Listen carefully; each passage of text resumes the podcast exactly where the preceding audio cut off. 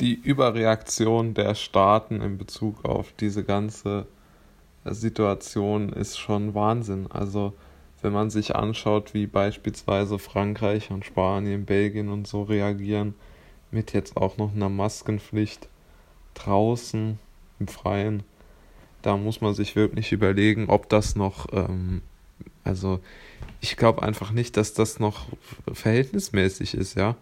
Also man muss ja doch noch irgendwo einen öffentlichen Raum geben, wo man halt einfach auch so tun und lassen kann, was man halt möchte. Und da ist dann auch die, die, die mögliche Erkrankung irgendwo egal. Also natürlich hat der Staat irgendwo eine Fürsorgepflicht, aber die geht nicht so weit. Also mich beschäftigt das wirklich sehr und ich habe da auch große Angst, dass wir wirklich jetzt eine solche Brutalität des Staates erleben, dass äh, die in, in, in, in, ja, nicht mehr zurückzudrängen ist und dass der Staat wirklich die Bevölkerung mental so zersetzt, dass die alles erdulden, was ihnen so aufgezwungen wird. Also es ist meiner Meinung nach da wirklich kein Verhältnis mehr gegeben, weil es einfach keine tödliche Erkrankung ist, also in so wenigen Fällen nur. Und deshalb glaube ich, dass diese ganzen Maßnahmen unverhältnismäßig sind. Man kann darüber diskutieren, ob man Großveranstaltungen unbedingt machen muss.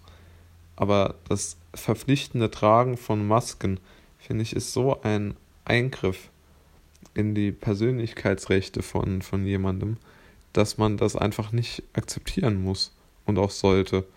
Und ich denke einfach, dass diese Angstmacherei in den Medien ja sehr verkürzt und sehr ja auch schlecht mehr oder weniger gemacht wird. Also wenn man sich anschaut, die durchschnittliche Trefferzahl bei den Corona-Tests ist im Juni genauso hoch gewesen wie jetzt im August, wo von der zweiten Welle fantasiert wird. Ja, es ist ungefähr ein positiver pro 100 Tests. Es war zwar im Juni niedriger, 0,6 pro 100 Tests, aber es ändert ja nichts an der Situation, ja. Die Situation ist nicht gefährlich, es gibt nicht viele Tote, bis gar keine Toten. Also kann man doch nicht so eine Maskenpflicht machen. Also ich finde das erschreckend und ich befürchte, dass wir die auch in Deutschland bekommen werden. Diese ähm, ähm, diese Maskenpflicht im Freien.